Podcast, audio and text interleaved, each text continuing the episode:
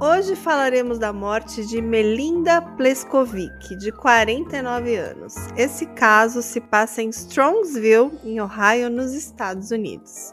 E esse é o Drink com Crime, é um canal que contamos casos de crimes reais sempre acompanhado de bons drinks. E eu sou a sua host Carla Moraes. E eu sou a Juliana de Viziers. E esse é um canal que contamos casos reais, crimes, mistérios, muita curiosidade. E boa noite, Ju, tudo bom? Tudo, tudo bem. E você, Carla, tudo bem? Tudo ótimo. Hoje tem um caso bem interessante, assim, bem curioso, um pouco assim, com algum mistério. E, e quem cometeu esse crime é uma pessoa inesperada, Ju. Ai, ai, meu Deus. E já vou falando para os ouvintes que eu não li o roteiro, eu não sei nada sobre esse caso, eu não conheço. A Carla vai me contar e vai ser uma total surpresa para mim. Bom, a Melinda ela era uma jovem senhora que estava muito feliz. Ela e o seu marido Bruce haviam acabado de se tornar avós. Ela era professora do ensino médio há muitos anos e adorava a sua profissão. E ela tinha uma filha, que era a Ana, de 20 anos, que estava noiva do Jeffrey, e eles tiveram um filhinho, uma bebezinha, era uma menina. Ela nasceu em junho de 2016. E naquele ano, por conta de ter nascido a bebê, a filha e o noivo foram morar com eles. Ela também tinha uma outra filha chamada Megan e também um filho de 18 anos chamado Kyle. O Caio, ele era um jovem garoto, né? Ele tinha 18 anos e ele tinha síndrome de Down e não falava. E a Melinda sempre foi considerada uma mãe excelente para todos os filhos, principalmente para o Caio. Era uma família linda, amorosa, e ela sempre deu aos seus filhos tudo de melhor, né? Tudo que a vida podia proporcionar. Mas alguns eventos assustadores estavam acontecendo naquela família, e os Pleskovics temiam por sua vida. Primeiro, alguém tentou invadir a casa da família. E acho que esse é o pior pesadelo de alguém, né, Juliana? Tipo, alguém tentando Sim. invadir sua casa e você lá meio indefeso, né? Sim, eu moro em casa e eu tenho esse pavor. E eu sempre. Inclusive, um dos serial killers que eu acho que mais me afetou, porque eu tenho medo da forma que ele, que ele agia, era o Richard Ramirez, porque ele invadia uhum. casas. Então, eu sempre tive medo, assim, de invasores de casa, sabe? Porque eu sempre morei uhum. em casa e é um pavor, né? Então, e assim, tudo começou, parece que quando o Jeff e a Ana, que era a filha e o, o noivo, estavam sozinhos em casa. O Jeff teria olhado pela janela e quando ele notou, tinham quatro pessoas estranhas paradas no seu enorme quintal.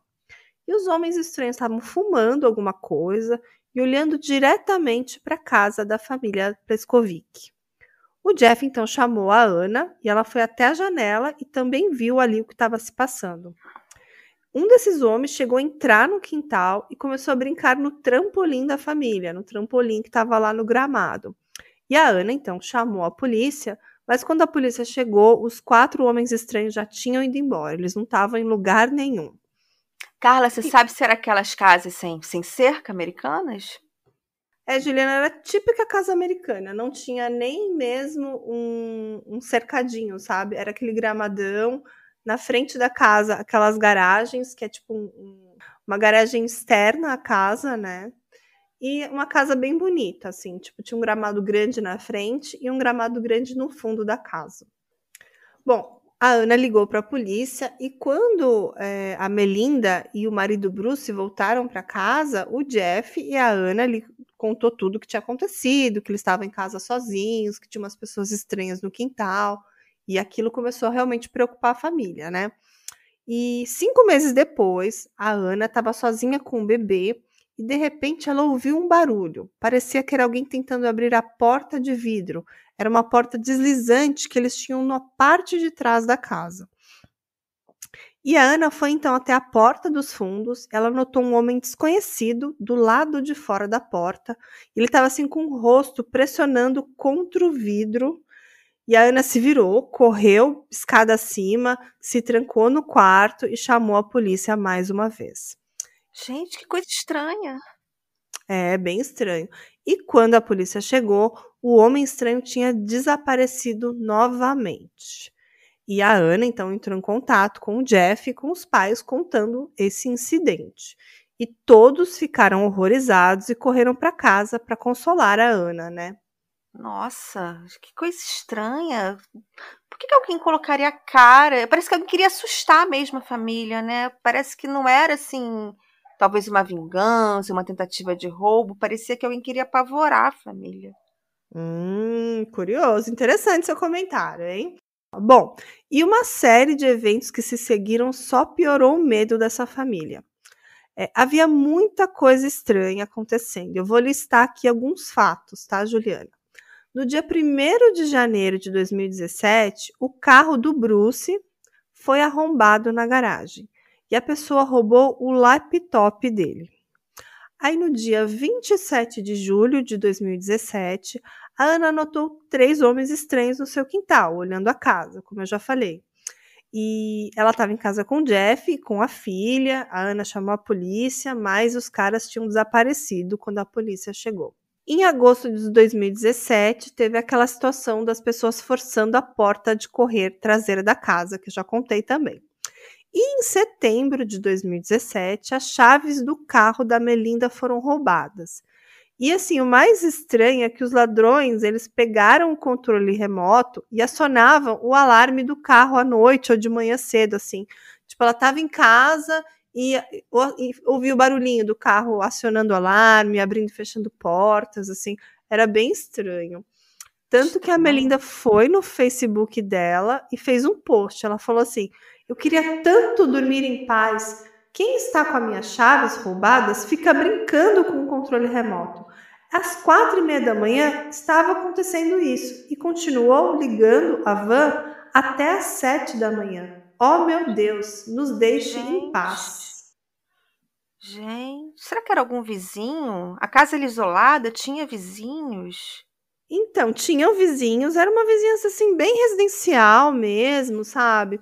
Ela realmente ficou pensando se podia ser algum vizinho, mas assim, ela não imaginava porque ela não tinha inimigos, ela achava que tipo todo mundo gostava muito dela. Ela estava super feliz porque a filha estava morando com ela, com o noivo, ela tinha a netinha que ela cuidava e ela brincava bastante com a netinha. Então parecia assim que aquela família estava tudo muito bem, sabe? Uhum. No dia 23 de outubro de 2017, o Bruce, a netinha e o Jeff foram até o Applebee's local, que era o local onde a Ana trabalhava. E naquela noite eles jantaram juntos e voltaram para casa. Mas quando eles voltaram, a casa estava trancada. O Bruce bateu e o filho, o Caio, abriu a porta. E o Bruce entrou primeiro, seguido pelo Jeff, que estava carregando a sua filha. O Bruce entrou na cozinha, acendeu as luzes e notou algo no chão da cozinha. Ai, meu Deus, tô tensa. O Jeff imediatamente viu o que havia no chão da cozinha e se virou. Ele então pegou a sua filha, ele pegou o Kyle, né, que era o rapaz com síndrome de Down, tirou eles do local, enquanto ele saía da casa para que eles não vissem aquela cena horrível, né? E o Jeff então ligou para o 91 assim que ele saiu. E o que, que tinha dentro da casa? Ele falou o seguinte, ó: Alguém foi atacado na minha casa. A minha sogra Melinda Prescovic foi atacada. Acabamos de chegar e ela está no chão da cozinha. Caramba. E o marido, o Bruce, ele também chamou a polícia da cozinha enquanto ele se ajoelhava do lado da sua esposa. E aí eu vou ler aqui o que ele falou para a polícia, tá? As transcrições da, da ligação. Por favor, venha para Blaze Star. Acho que minha esposa está morta. Tivemos pessoas invadindo a nossa casa. Agora alguém a matou. Acho que alguém matou a minha esposa. Parece que ela tem facadas nas costas. Tivemos várias pessoas tentando invadir a nossa casa o ano todo. Acabei de chegar em casa com meu genro e o meu filho Caio estava aqui. Bom, a Melinda foi levada às pressas para o hospital, mas ela morreu naquela mesma noite. E parecia que o maior medo da família estava se desenrolando bem na frente dos seus olhos. É, com certeza, né? Passou de ser uma ameaça para um crime real. E todos, a partir desse momento, estão em risco, porque se mataram a Melinda, quem garante que amanhã ou depois o resto da família também não será alvo? Pois é, Ju. E a polícia lá de Strongville caiu assim com muito, muito empenho para resolver esse caso com todo o seu esforço para tentar encontrar uma solução para o que estava acontecendo nessa família, né? E eles resolveram esse caso muito rapidamente, Juliana, em apenas quatro dias. Sério? Será que é alguém da família? Tô, tô levemente e... desconfiada disso. E quando eles foram a público dizer quem matou a Melinda, ninguém acreditou, Juliana. Caramba, quem foi? Deixa eu chutar, foi o Caio? Hum, não. Não foi o Caio, Juliana.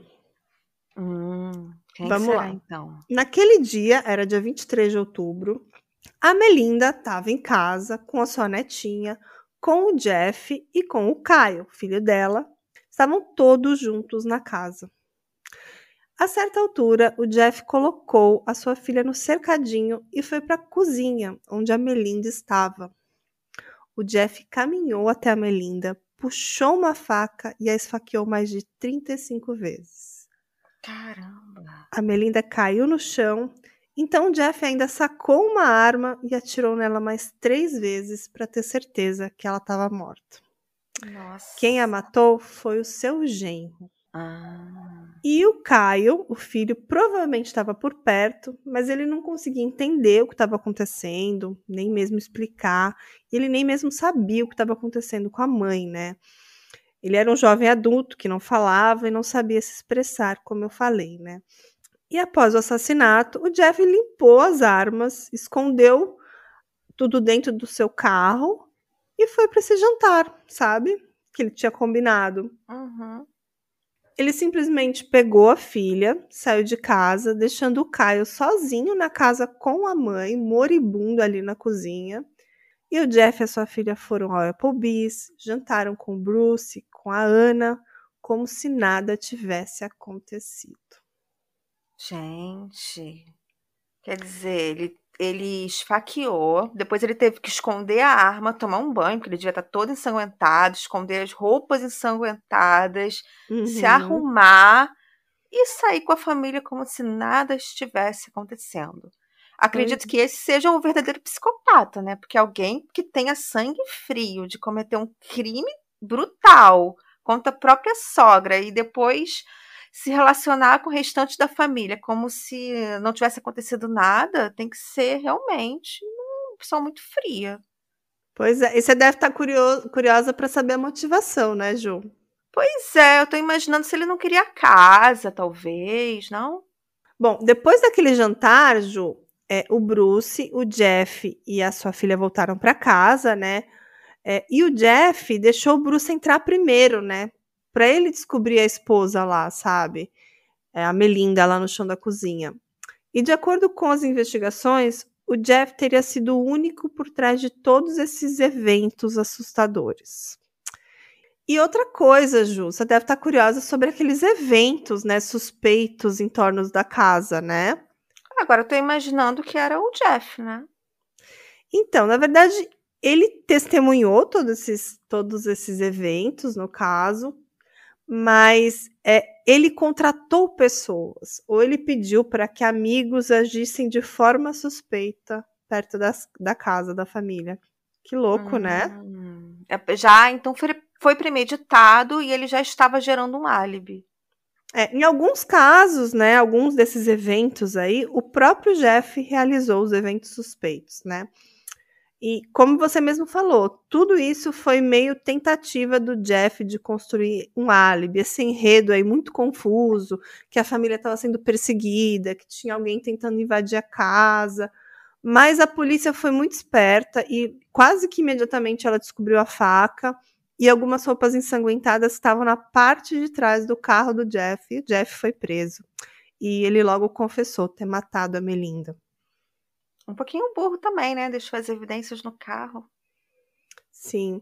E o Jeff, assim, ele nunca deu uma razão para ter feito isso, né? Mas a polícia investigou bastante e chegou algumas informações aí bem comprometedoras, tá? De acordo com algumas pessoas da cidade, algumas pessoas do convívio deles, parece que o Jeff detestava a sogra, né? Embora ela tivesse aberto a casa para ele, né? Porque assim que a, a filha engravidou, ele se mudou para lá em 2016, mas parece que naquele mesmo momento ele já começou a planejar a morte da Melinda. Gente. É, infelizmente, né, o Caio, que é o filho que ela tanto cuidava tão bem, assim, ela, ele não entende, né, que a mãe morreu, que a mãe não vai voltar mais. E o pior de tudo, né, ele provavelmente presenciou toda aquela cena, né, Ju? Uhum. Coitado, né? Ele deve ter ficado traumatizado. É. E assim, sobre a motivação do crime, muitas coisas surgiram aí no ar sobre o Jeff, né? Ele e a noiva estavam morando no porão da casa da Melinda já há algum tempo, né, desde que o bebê nasceu, e o casamento estava marcado para outubro de 2017. Ou seja, no mesmo mês que ele matou a Melinda. Caramba!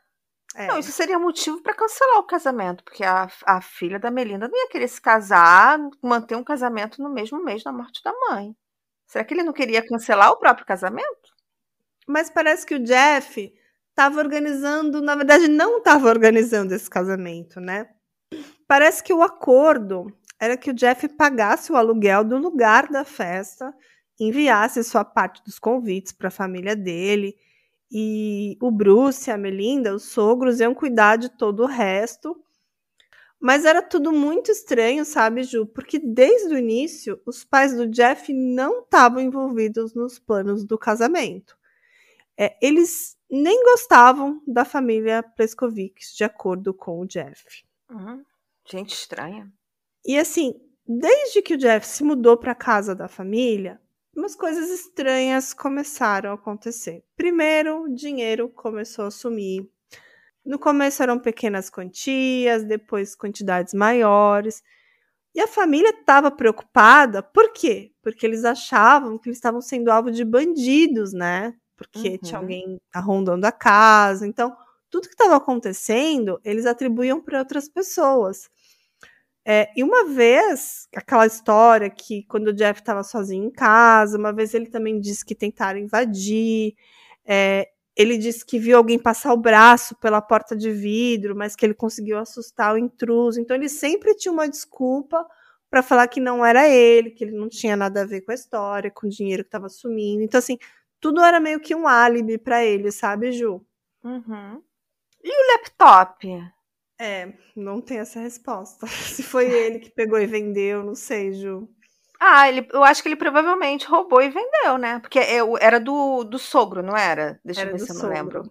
Ah, ele deve ter vendido e feito um dinheiro com esse laptop. Bom, uma semana antes do casamento, a Melinda, que é a mãe, ela recebeu uma ligação do local onde seria a festa, dizendo que eles precisavam pagar a taxa ou cancelariam o local. E ela também ficou sabendo que o cartão do Jeff tinha sido recusado 14 vezes. Mas como a Melinda queria assim fazer a felicidade da filha, né, fazer o casamento e tudo mais, ela foi lá e pagou o que tinha que ser pago para o aluguel do local. E ela planejava depois confrontar o Jeff, até porque ela também descobriu que ele também não tinha enviado nem mesmo os convites de casamento para a família dele, Ju. Eu acho que ele não estava nem planejando casar, né? Pois é. Não sei se ele realmente queria que essa festa acontecesse. Talvez fosse a noiva que quisesse, e ele estava querendo mesmo que acontecesse uma tragédia para não ter o casamento. É, então, na verdade foi um casamento que se transformou num funeral, essa é a grande verdade, né? É. E a família da Melinda, eles não conheciam muito bem a família do Jeff, né? Mas naquele dia, que era o dia 23 de outubro, as coisas mudariam. O Jeff falou que o Bruce, a Melinda e a família da mãe dele, eles queriam sair, marcar para jantar juntos e que a família dele, inclusive, iria reembolsar a Melinda pelo local do casamento. Então, por isso, eles tinham combinado de naquele jantar Então, por conta disso, naquela noite, o Bruce recebeu uma mensagem no telefone da, da Melinda para que todos eles se encontrassem nesse restaurante. E ele foi até lá. O Bruce foi no restaurante, mas ninguém estava lá, na verdade. Ele tinha marcado num outro restaurante. E aí ele tentou ligar para Melinda, tentou falar com ele, com ela, tentou falar com a, com a, com a filha, tentou falar com todo mundo, mas ninguém atendia. Então ele achou aquilo tudo muito estranho, mas ele foi então para academia. E quando ele estava saindo da academia, ele recebeu um telefonema da filha Ana dizendo para se encontrar, para conhecer a família lá do Jeff, lá no Applebee's, que era o restaurante que ela trabalhava. Então ele se organizou e foi para esse local. E o Bruce também recebeu diversas ligações do Jeff dizendo a mesma coisa: olha, a gente está indo lá para o Applebee's jantar e você vai conhecer a minha família e tudo mais. Então encontra a gente lá e o Bruce foi.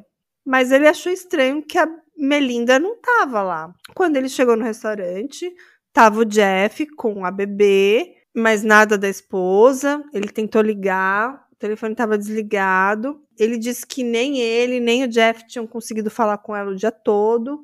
E foi muito estranho, sabe, Ju? Imagina assim, você marca de um jantar com a família do Jeff, a família dele não tá lá. Tipo, é um jantar estranho, que era para encontrar a Melinda também lá, a esposa. A esposa também não apareceu.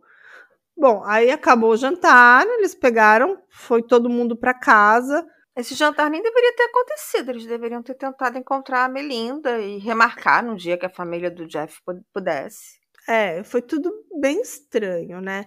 E assim, eles estavam indo para casa, porque estava todo mundo preocupado, porque a Melinda não atendia o telefone, ela não apareceu lá. E no caminho, o Jeff parou para abastecer. Ele resolveu pegar uns galões de gasolina na casa do pai dele. E o Bruce achou muito estranho, porque parecia que ele estava demorando uma eternidade, sabe? Tipo, eles preocupados com a Melinda e o Jeff parando para abastecer o carro, indo buscar galão de gasolina não sei aonde. Parecia que ele estava assim enrolando propositalmente, sabe, Ju? Uhum. Então a, a, Ana deu as chaves da casa pro Jeff, mas quando eles chegaram em casa, ele agiu como se a chave não estivesse funcionando, sabe? Botou a chave assim na fechadura.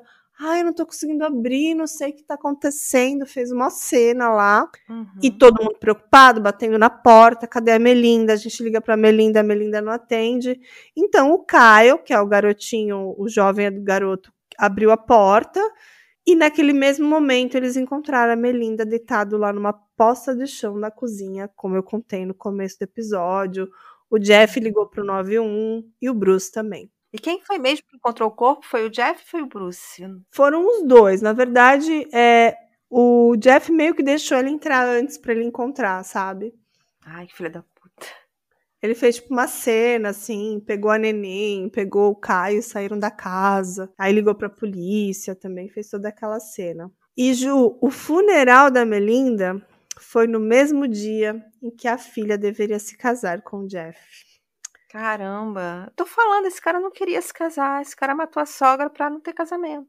Mais ou menos isso. E na autópsia mostrou que a Melinda foi vítima de mais de 35 facadas e três tiros e o Jeff, ele chegou a carregar o caixão da Melinda no dia do funeral. Nossa, e foi um crime com muito ódio, né? Porque essa quantidade de facada, ainda tiro, é. Não, não queria só matar, queria dilacerar a pessoa. É. E, e depois a polícia investigou que o Jeff meio que encenou todos aqueles roubos, todas aquelas atividades suspeitas. E o Jeff afirmou que a Melinda ficou brava, porque ela sabia que ele tinha uma arma, ele também não queria uma arma em casa.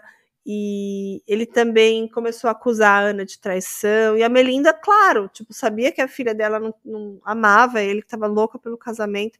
E parecia que ele estava sempre encontrando, tentando achar uma desculpa para esse casamento não rolar, sabe? Uhum. E aí ele alega que, ele, que ela foi confrontar ele porque ele estava fazendo essas acusações, que parecia que ele não estava interessado nesse casamento com a filha dela, e aí ele teria atirado nela em legítima defesa, né? E, e, mas não faz o menor sentido, né? Porque ele também esfaqueou ela 35 vezes, né? Mas ele fala uhum. que ele não uhum. se lembra de ter esfaqueado ela, né? Como se ele tivesse no surto. É. Eu acho que é mentira, né? Mas é isso que ele tentou falar. Pois é, nenhuma explicação verdadeira assim foi dada. E o que fala é que a falta de pagamento do local de casamento pode ter algo a ver com isso, sabe? Tipo assim, ele nem pagou o local. Parecia que ele estava planejando há muito tempo fazer isso, sabe? Uhum. E, e, que ele não gostava da sogra, que a sogra estava pegando no pé dele, para ele assumir as responsabilidades dele e tudo mais. Ele trabalhava?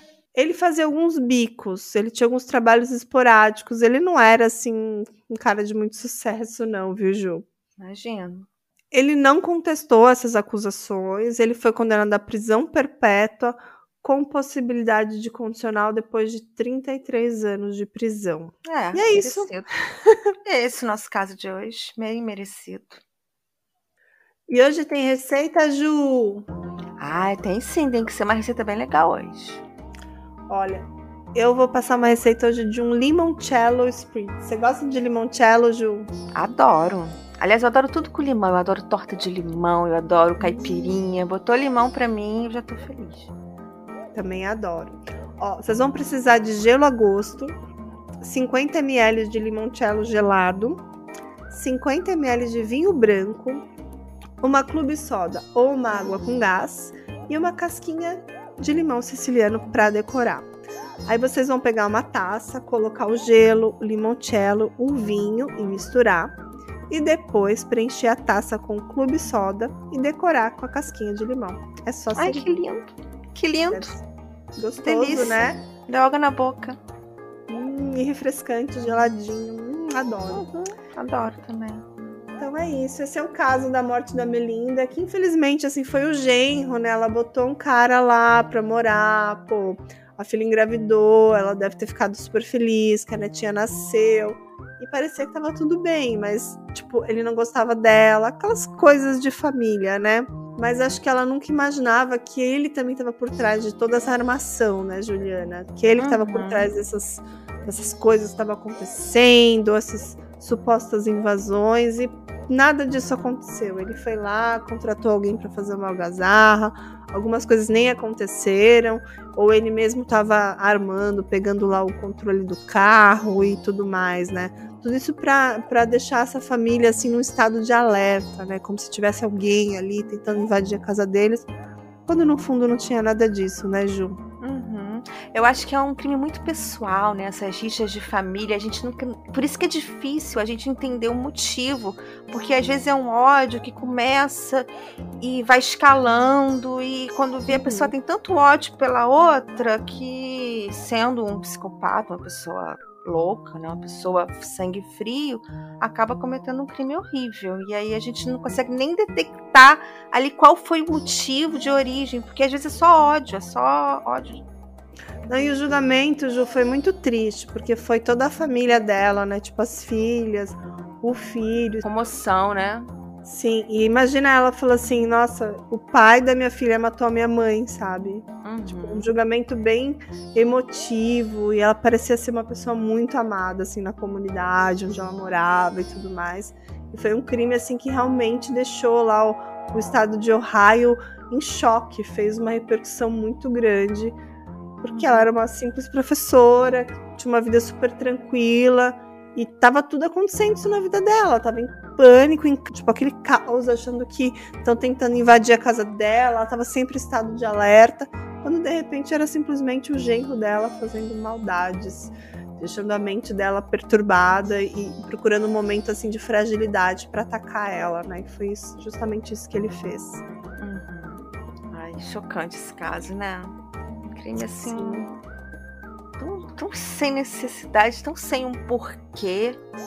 Acabar com a paz da própria família, fazendo uma violência dessa. Não qualquer crime é horrível, mas dentro da própria família dá uma agonia, não dá? Não dá. sei se é porque a gente se coloca no lugar que poderia ser da nossa família, a família dos nossos amigos. Isso acho que é uma agonia maior. Sim. Então vamos ficando por aqui hoje, né, Ju? Sim, vamos ficando por aqui nessa noite chuvosa. É, aqui também só chove, gente. São Pedro não tá normal, porque, gente, setembro e outubro aqui em São Paulo foi só chuva e frio. Tipo, não faz sentido isso na minha cabeça. Uhum. Né? Não, mas Até aqui, é, aqui em Rio das Ostras só chove em novembro. Impressionante. E tá chovendo? Não. Agora tá, tá chovendo pra caramba. Caramba, E aqui que loucura. É. Vamos deixar os recadinhos de sempre pra todo mundo ir lá no nosso Instagram, no arroba deixar um recadinho, deixar um, um- Quiser comentar os casos, também pode comentar. E a gente se vê no próximo episódio. Tchau.